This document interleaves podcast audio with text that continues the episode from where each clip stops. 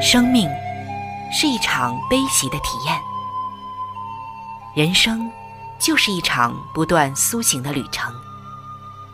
心灵的方向错了，就无法感受生命的喜悦。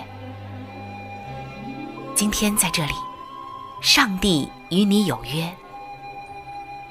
认识上帝是一场盛大的遇见，它能使你沉淀心灵的浮躁，过滤往日的忧伤，带你触摸心灵与生命的神圣所在。上帝说：“你的心需要休息。”各位亲爱的听众朋友，这里是希望福音电台。为您带来的福音节目《触动的心灵》，我是主持人春雨。让我们在这里远离心灵的疲惫，回归上帝的抚慰，触动心灵的每一丝感动，都让它留住。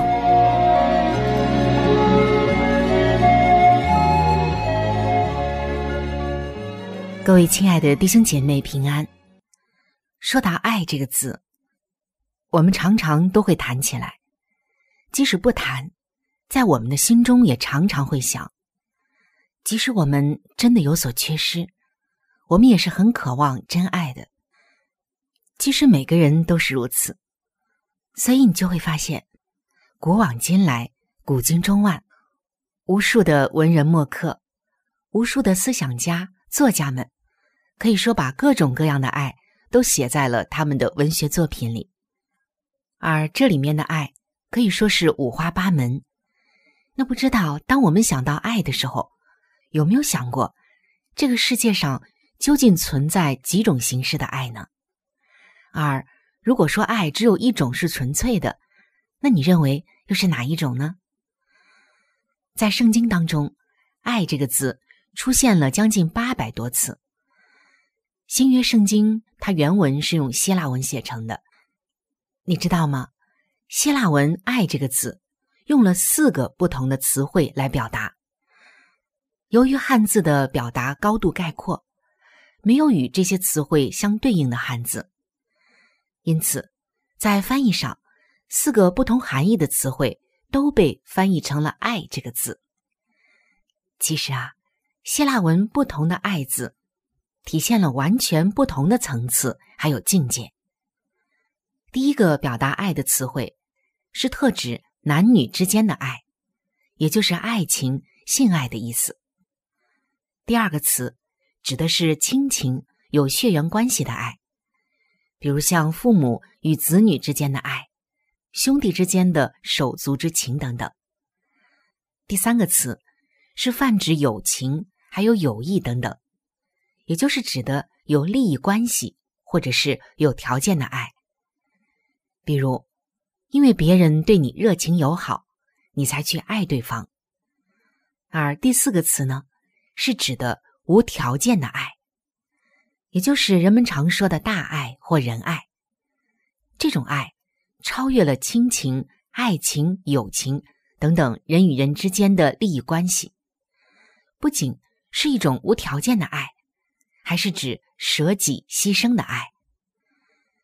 耶稣说要爱你的仇敌，就是指的这样的一种爱。那可能我们在想啊，爱我们的仇敌，这怎么可能呢？其实下面我们分享过后，大家应该就会明白。那我们来看一看，爱中到底蕴含着什么？整本的圣经如果浓缩成一个字，那就是“爱”字。而这个爱，它不是源自于其他的地方，不是源自于这个世界，而是源自于上帝。整本的圣经写的全部都是上帝对人类的爱，尤其是在人类犯罪堕落之后。亲爱的弟兄姐妹，在我们这个世界上，大部分的爱都是有条件的，真正的爱其实并不多。你知道吗？其实真爱源于天国，它是非常稀有的。爱中蕴含着力量，有着怎样的爱，就会有着怎样的力量。而被无条件的爱充满的人，就拥有无穷的力量。这个力量甚至可以改变人类的历史。如果你不相信的话，就让我们一起来看一看。有一本书叫做《兄弟相爱，震撼山河》。这本书中就记载了欧洲奴隶制是如何结束的。在十九世纪的欧洲，在奴隶制下，黑人们过着非常悲惨的生活。有一个人叫威伯福斯，与他的朋友们就因着内心深处的仁爱、公义还有良知，发誓要推翻奴隶制社会。他们八个人就组成了著名的克拉彭联盟。以一生的时间致力于黑奴解放运动，最终摇撼并且推倒了沿袭数千年的奴隶制。就是这区区的八个人，透过仁爱的力量凝聚在一起，拯救了数以百万的奴隶，改变了社会的风气。其实不仅仅在西方，从上帝而来的仁爱，已经汇集到了每一个人。包括我们每一个中国人，像过去的妇女裹脚这一个陋习，在中国就有着数千年的历史。在近代的中国反裹足的运动中，基督教的传教士就起到了重要的作用。他们兴办反缠足会，与开明的官员还有绅士们共同努力，最终改变了妇女们裹脚的恶习。回顾这些历史，你就不难发现，真正改变不良习俗的力量不是别的，正是存在于这些仁人志士心中的仁爱、公义和善良。耶稣说：“你们听见有话说，当爱你的邻舍，恨你的仇敌。只是我告诉你们，要爱你们的仇敌，为那逼迫你们的祷告。”这些经文记载在《圣经马太福音》的五章四十三节到四十四节。想想看，能够去爱你的敌人，毫无疑问是爱的最高境界。在所有圣经教导我们的原则中，爱仇敌是最难实践的。我们从小就被教导要爱憎分明，对待朋友用美酒，对待敌人用刀枪。有恩不报非君子，有仇不报枉做人。而耶稣却告诉我们：收刀入鞘吧，凡动刀的必死在刀下。有人打你的右脸，连左脸也转过来由他打。这在人看来啊，简直就是毫无原则的妥协，甚至是愚昧。当我刚刚读圣经的时候，我也非常的不理解。耶稣说的这两句话，难道耶稣是如此的软弱和逆来顺受，甚至是愚昧吗？后来，通过对圣经的查考研究，我才知道，不能按照字面上来理解耶稣说的这两句话，并不是说真的有人打你的右脸，你连左脸也扭过去让他打。其实，耶稣所说的不仅仅是一种人生态度。更是一种爱。我们并不是妥协和逆来顺受，也并不是说那些伤害我们或者我们心中看为敌人的人，他们是对的，而是说我们要放下仇恨，走出心中的阴影，以上帝的爱来为他祷告。也许，当我们还不明白一些圣经经文的时候，我们读上去会觉得这简直就是。毫无原则的妥协，但是圣经却告诉我们，我们的原罪在于总是试图分别善恶，分别好人与坏人，而世界的真相是没有好人与坏人之分，所有的人都是罪人。是的，在上帝面前，我们都是罪人。耶稣对钉他十字架的那些人说出的一句话。就是对爱仇敌的最好的诠释。在十字架上，耶稣以祷告甚至像祈求的口气，为那些钉他十字架的人向天父说：“父啊，赦免他们，因为他们所做的，他们不晓得。”这是怎样的一种爱？这又是怎样的一种心怀？今天我们也看到，爱仇敌能够使人悔改。能够挽回人心。圣经说，爱仇敌就是把炭火堆在他的头上，而把炭火堆在头上是埃及的一个古老的传统，就是把盛满烧着木炭的火盆放在头上，这代表一个人公开悔改的行动。圣经提醒我们，应当善待敌人的时候，上帝就会在这个人的心里动工。使他感到羞愧而悔改，即使有些人最终还是死不悔改，但是我们当尽的却已经尽到了。自古以来，你会发现，真正的智者都不是琢磨着如何消除与自己有不同意见的人，而是思考如何化敌为友。在南非流传着这样一个。以爱挽回罪人的故事。有一位不幸的黑人母亲，她的孩子和丈夫都在争取黑人平等自由的运动中，被极端的种族主义者残忍的杀害。当黑人解放运动胜利之后，政府逮捕了那些杀害黑人的罪犯。当地的法律有一个规则：被害人的家属。可以参与到对嫌犯的审判中，而且对审判的结果会起到非常大的作用。到了审判日的那一天，当罪犯得知被害者的母亲要参与审判时，他自知不会有什么好的结果，就做好了最坏的准备，而且打算更加的强硬，死不悔改。到了庭审的时候。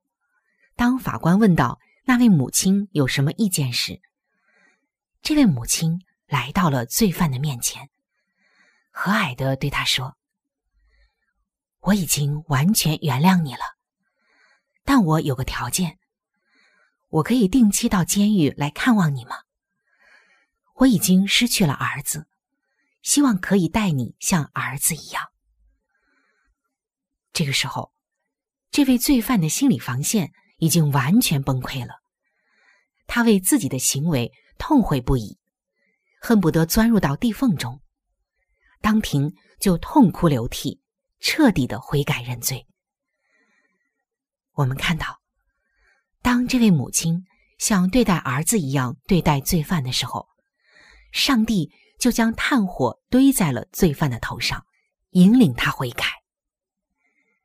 那在这里，我们并不是说。遇到类似的情况都要如此。我们主要要跟随的是圣灵的感动。有的人可能死不悔改，有的人甚至会越来越恶，只会利用你的善良等等。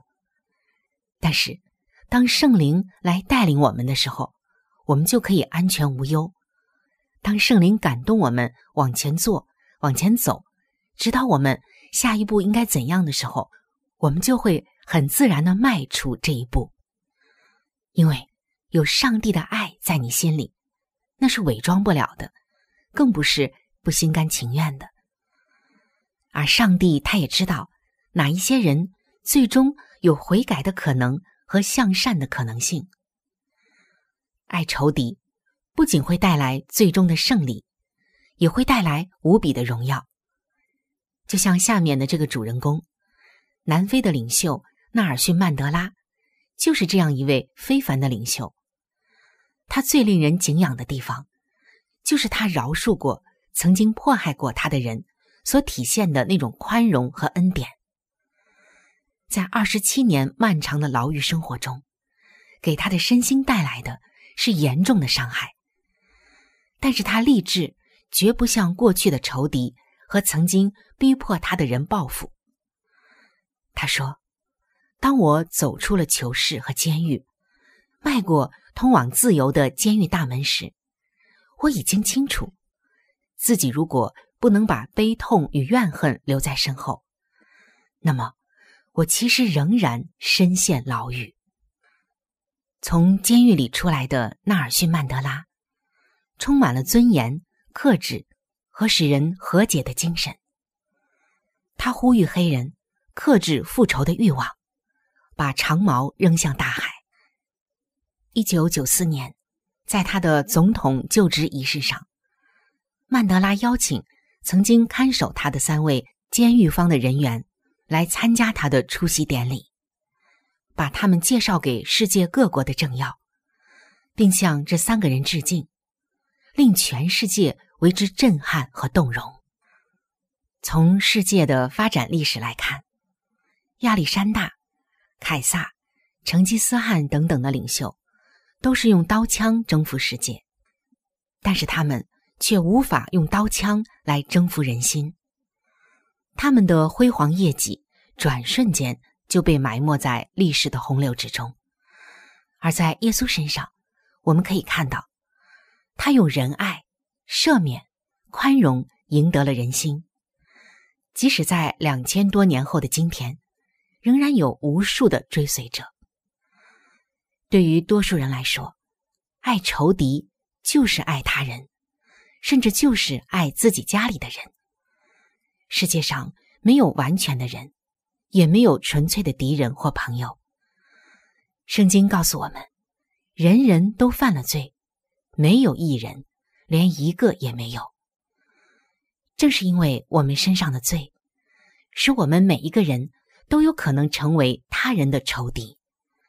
越是亲近的人，越是如此。因此，我们就不难理解马太福音的十章三十六节所说的：“人的仇敌就是自己家里的人。”所以，爱仇敌不是在战争年代，不是在两军阵前，爱仇敌就是爱身边的每一个人，它就发生在我们生活中的每一天。亲爱的弟兄姐妹，不知道听完我们今天的分享，你有怎样的感受呢？让我们思考一下下面的问题。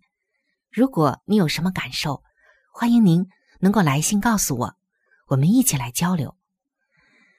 你认为世界上有无缘无故的爱吗？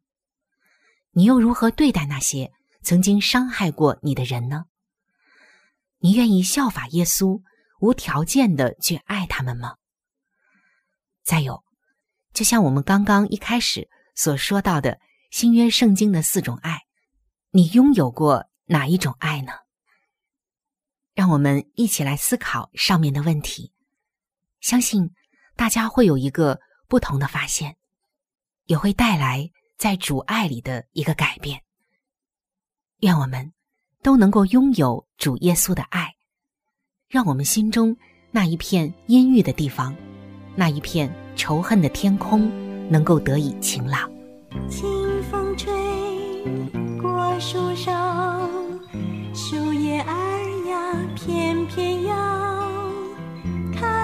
见摸不着，风的存在人人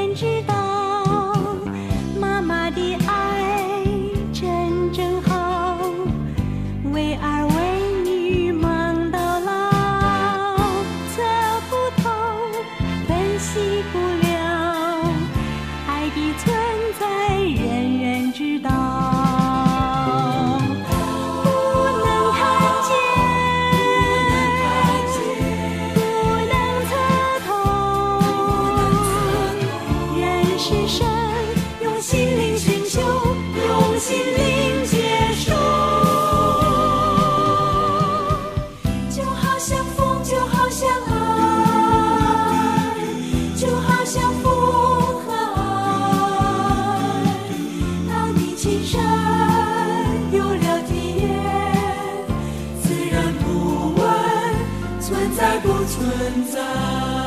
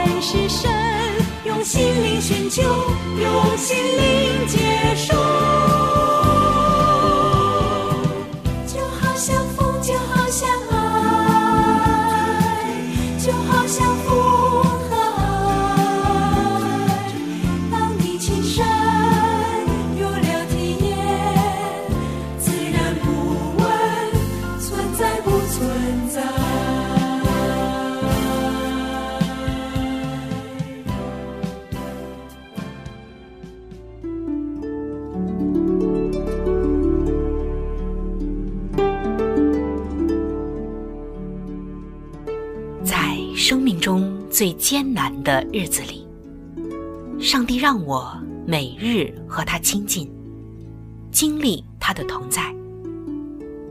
借着每日灵修，他使我走出了生命的低谷，一次又一次的，使我重新找回了新的生命和喜乐的泉源。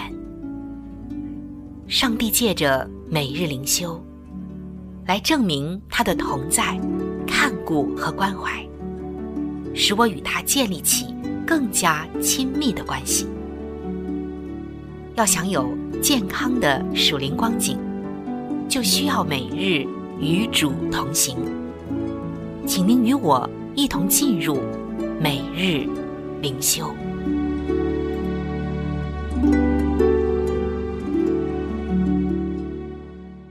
各位亲爱的弟兄姐妹，欢迎来到每日灵修的时间。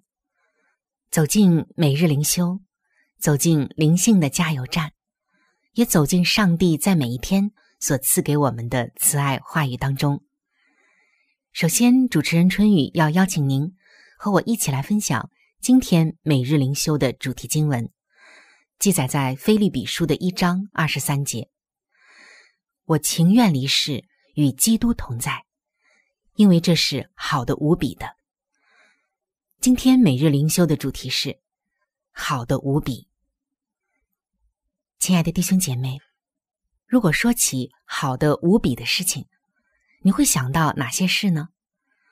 在你的人生中，好的无比的事情也许并不多吧。有这样一个故事说道：在一阵警报声响起的时候。有个小男孩，因为不熟悉这个龙卷风的警报，就问妈妈：“那是什么？”妈妈解释说：“那是警告人们，有一个威力强大的风暴即将来袭。如果人们不寻找保护的话，很可能会因此丧命的。”小男孩就回答说：“妈咪，那有什么不好呢？如果我们死了。”不就可以见到耶稣了吗？或许小孩子并不了解死亡是什么，但是使徒保罗一辈子出生入死，竟然也说过下面这段话：“我情愿离世与基督同在，因为这是好的无比的。”当时的保罗虽然遭到了禁锢，但是在他所写的书信当中。字里行间并没有灰心绝望，他很喜乐，因为他受的苦难使福音得以广传。那么，为什么保罗会在生与死的两难之间挣扎呢？因为，他如果继续活着，表示他可以带领更多的人归主，为主结更多福音的果子。但他也知道，如果是死了。就能享有与基督同住的喜乐。换句话说，离开身体就是回天家与主相聚。是的，人如果相信耶稣借着死拯救我们，并相信他的复活大能，将会与他永远同在。我们在世上经历的痛苦和眼泪，到了天堂将转为笑容和喜乐。所以。无论我们活着或是死去，都是人生的赢家。只要真正的在主的里面，我们过的就是双赢的人生，无论是生是死。菲利比书的一章二十一节说：“因我活着就是基督，我死了就有益处。”弟兄姐妹们，感谢我们亲爱的主耶稣，因为。无论我们面对何种生死困境，当我们求主来帮助我们专注的仰望他，我们就能够在他的里面得享安稳与平静。耶稣的受死与复活，使我们得到了永远与他同在的确据。各位亲爱的朋友，我们今天的节目到这里就要向您说再见了。我真诚的邀请您来认识这一位爱你的上帝，你的人生将会成为蒙福的人生。在我们这里，也为您预备了圣经，还有来帮助您来了解基督教信仰的资料，都是可以免费的赠送到您的手中的。如果您需要，或者是想和我联系的话，那我是非常的欢迎您能够写信，或者是发电邮给我。来信请寄：香港九龙尖沙咀山林道二六杠二八号。山是大山的山，林是树林的林。香港九龙尖沙咀山林道二六杠二八号。您写“春雨收”就可以了。春是春天的春，雨是雨水的雨。如果您想发电邮的话，请记我的个人邮箱。我的邮箱是 c h u n y u at v o h c 点 c n。